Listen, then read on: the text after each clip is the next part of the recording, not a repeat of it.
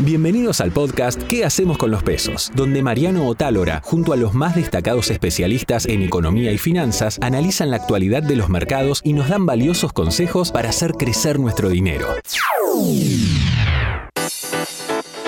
En esta nueva edición de ¿Qué hacemos con los pesos? Ciclo liderado por Mariano Otálora, hablamos sobre la escalada sin techo del dólar y cómo se prepara el mercado para llegar a las elecciones.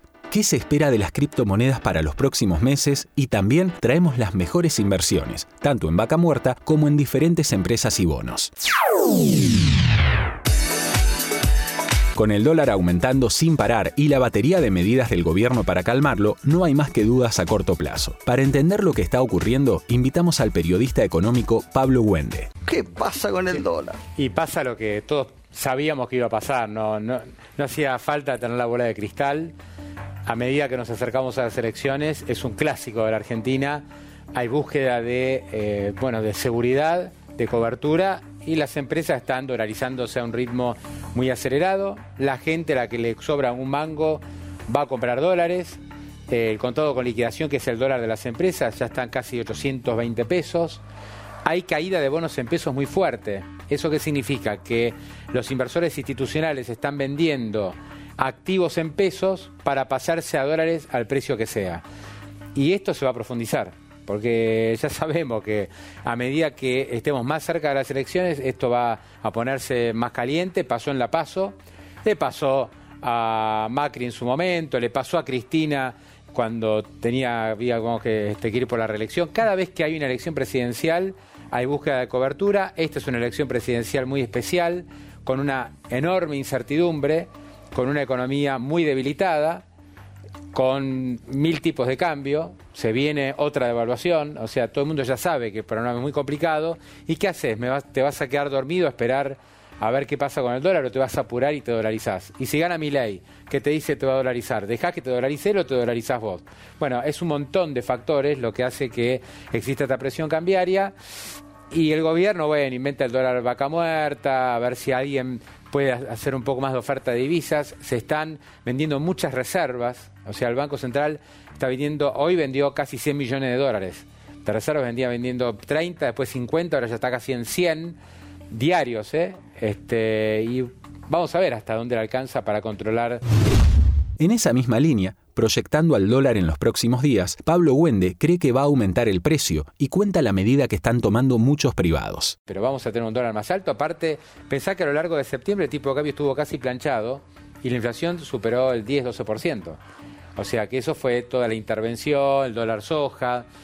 Pero está difícil de contener porque, reitero, la demanda es muy fuerte sobre todo en el sector corporativo, ya viste, aseguradoras, empresas, este, todo, todo, eh, hay, hay mucha liquidez en las empresas, entonces hay compra de dólar MEP, compra de, este, con todo con liquidación, hay empresas que están comprando ladrillos, que están comprando inmuebles para salirse de los pesos, cubrirse y quedarse con un, un, un, activo que reserve valor para aquellas que no pueden hacer eh, más operaciones con dólar. Entonces, o sea, la búsqueda de refugio es hoy para hablar del tema, también estuvo de invitado Mariano Gorodich, quien habló del precio del dólar blue. Asegura que es un valor intervenido. Y lo otro es que este valor del blue de 790 es un valor del dólar intervenido tanto ayer como hoy estuvieron las manos amigas del gobierno este, para frenarlo. Y, y, este dólar de 7,90 es el dólar blue mayorista, correcta como se le dice en el ambiente, de los grandes corredores de cambio. Pero cuando vas a la cueva es 805, hay 15 pesos de diferencia. ¿Y qué va a pasar cuando se terminen las elecciones? Pero, a ver, eh, lo cierto es que esta, como decía Pablo, eh, por un lado tenés las elecciones, el miedo en el establishment del círculo rojo a que Javier Milei eventualmente pueda llegar a ganar en primera vuelta. E, ese es el, mayor temor que tiene hoy el, el empresariado. Eh, y el segundo, el nuevo IFE lo que te hace es más emisión de pesos, no más déficit fiscal.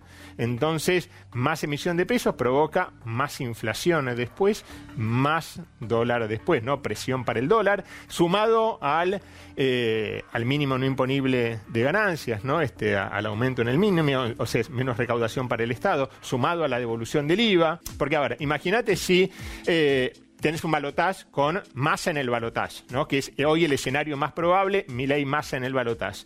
Eh, el 20 de noviembre, el lunes después del balotaje, ¿qué tenés? Explota todo. Hoy tenés todo como una olla Pero para el 20 de noviembre, Marino, falta, Falta un un siglo, futuro, eh, falta mañana. falta- 20 de noviembre hoy es ciencia ficción directamente. Eh, ojo, No, eh, eh, este, bueno, en realidad... que esto aguanta hasta el 20 de noviembre realmente... No, como Es que tenés. Es osado, es eh, eh, osado. como que tenés do- dos fechas, ¿no? Una, el lunes 23 de octubre, en caso de que Massa no entre al balotaje, Ahí suelta la mano todo. eh, eh, es como que eh, explota todo ahí. El asesor de inversiones Gustavo Nefa nos brindó cuál es la opinión del mercado ante la actual situación. El mercado está descontando esto desde hace rato. En noviembre vos tenés una tasa de devaluación anualizada implícita arriba del 200%, eh, 250, y en diciembre arriba del 350. Con lo cual ya está recontra descontado esto. Eh, el salto va a ser posiblemente en noviembre, pero cuidado, porque en octubre eh, Massa tiene que quedar en el balotaje para que no se dispare antes ese tipo de cambio. Bueno, a haber razón para mantenerlo ahí tan bajo. Eh, ese dólar eh, vaca muerta que está alrededor de 460 ayuda, pero claro, no, no, no alcanza, no alcanza. El drenaje es eh, importante y a partir de noviembre empiezan también desembolso del FMI. Los derechos especiales de giro están en la reserva, son unos 3 mil millones de dólares, pero ya están comprometidos. ¿Y qué viene después? Si no hay desembolsos, se nos cae el plan. Hay muchas cosas que están atadas también a ese plan del FMI. Yo creo que va a continuar, pero se tiene que renegociar. De nuevo. O sea, Massa en, en Washington había escrito algo que borró con el codo cuando perdió las elecciones el gobierno. Y ahí empezó a gastar, empezó a abrir la billetera justamente ese 1,9% de déficit fiscal primario que se comprometió antes de las elecciones. Hoy está descarrilado, posiblemente llegue a ser 3% del PBI. A eso sumémosle los intereses y el déficit cuasi fiscal. Estamos en una zona de riesgo extremo, arriba de 11, 12% que debería estar el déficit total en Argentina, incluido el Banco Central, por el pago de las LELIX. Es una zona muy peligrosa.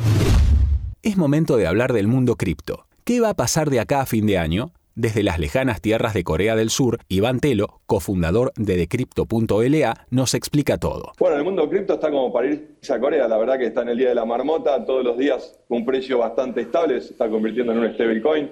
Las últimas horas tuvo un 2-3% de, de alza. Lo que no baja tiende a subir, la verdad que varias semanas de estabilidad en torno a los 26, 27 mil dólares con un Ethereum en 1.600 dólares.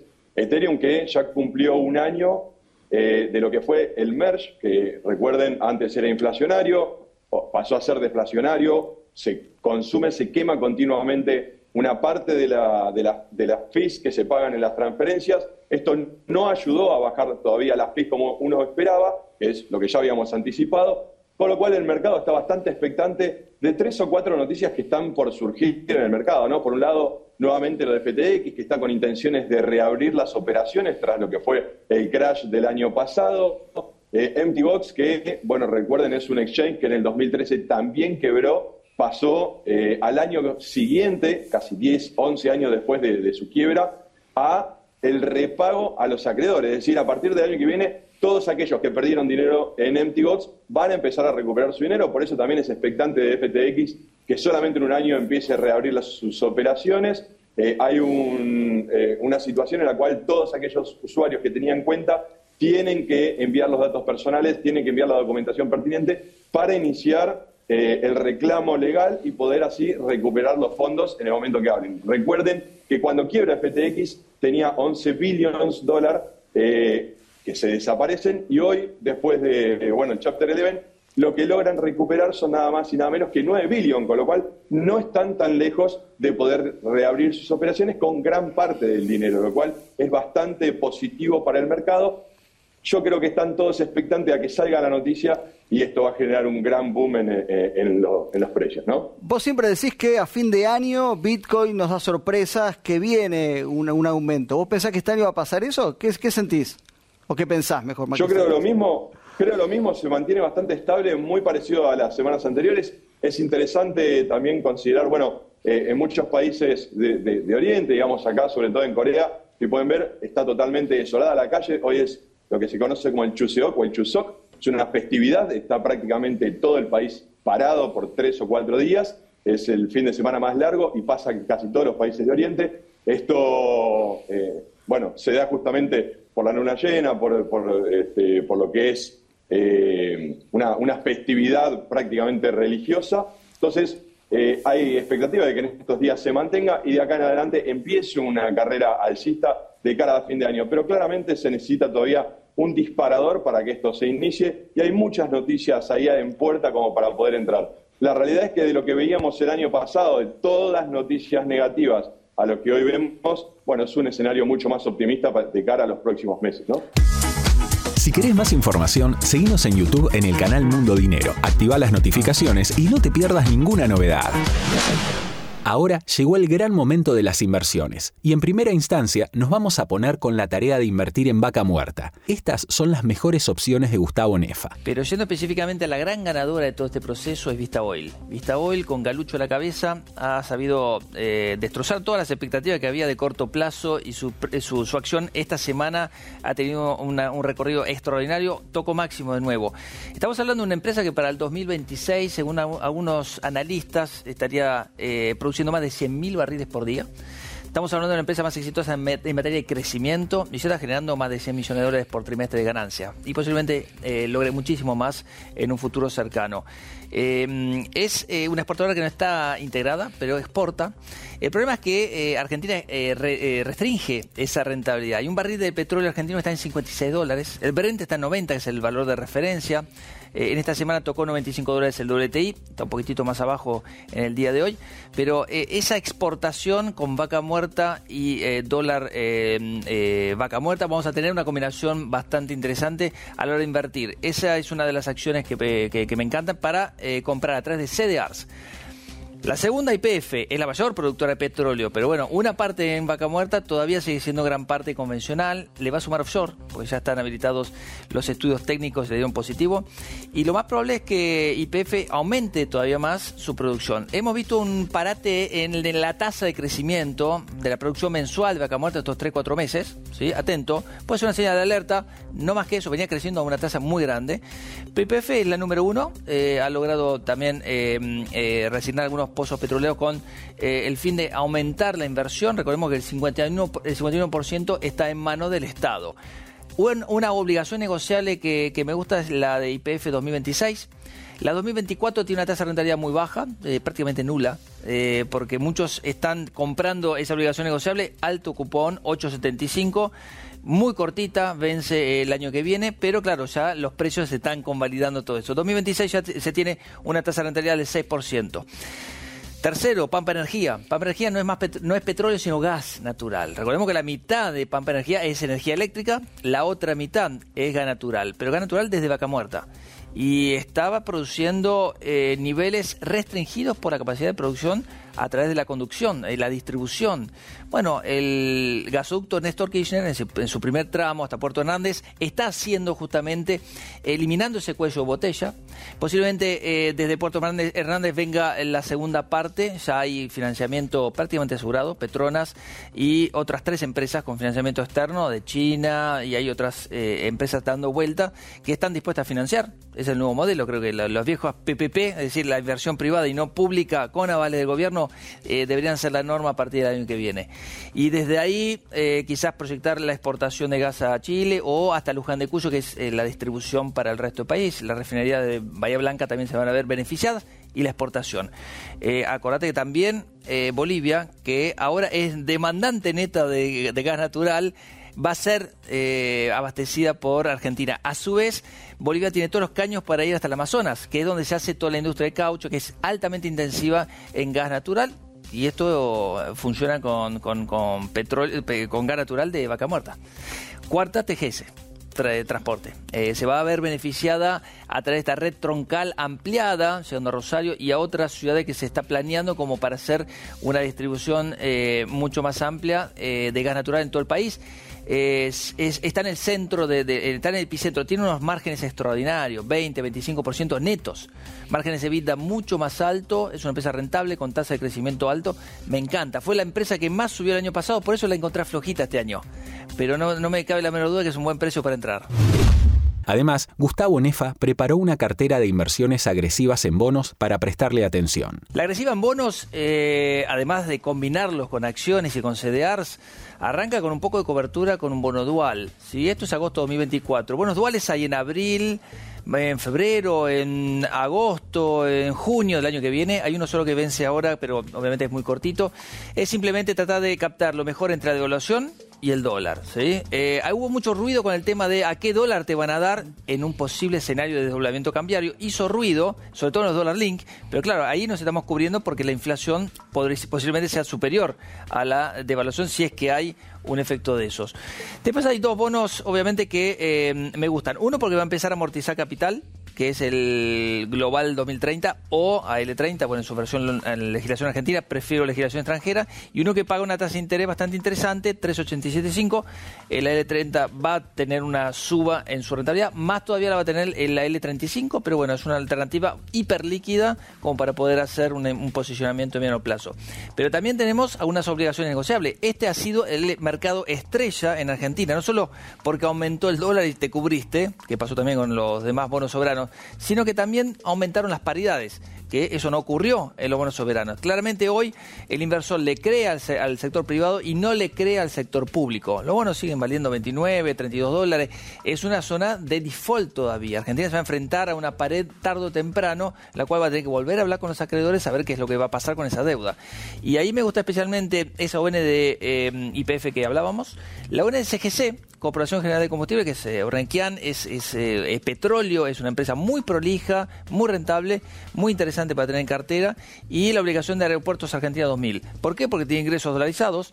Quizás la tasa de embarque o el free shop puedan ser un, un, aliciente a la hora de dónde están los dólares para repagar a mis inversores, que si no, digamos, están ahí, porque Banco Central no tiene esos dólares, también tiene la posibilidad de hacer un contado con liqui. Ahí hay que ver la solvencia de eh, los eh, emisores. Por eso algunos emisores que no exportan también son eh, potenciales como para una cartera agresiva el asesor de inversiones también nos trajo una cartera agresiva en CDRs. Hay muchas empresas de consumo no discrecional, obviamente que no están ahí puestas. Eh, de las que prefiero son Procter Gamble, eh, consumo no discrecional, supermercado, lo vital. Coca-Cola, que paga buenos dividendos, no anduvo muy bien en, los últimos meses, pero eh, sumado a Johnson Johnson son las tres empresas que considero las más atractivas. ¿Por qué la ves tan agresiva?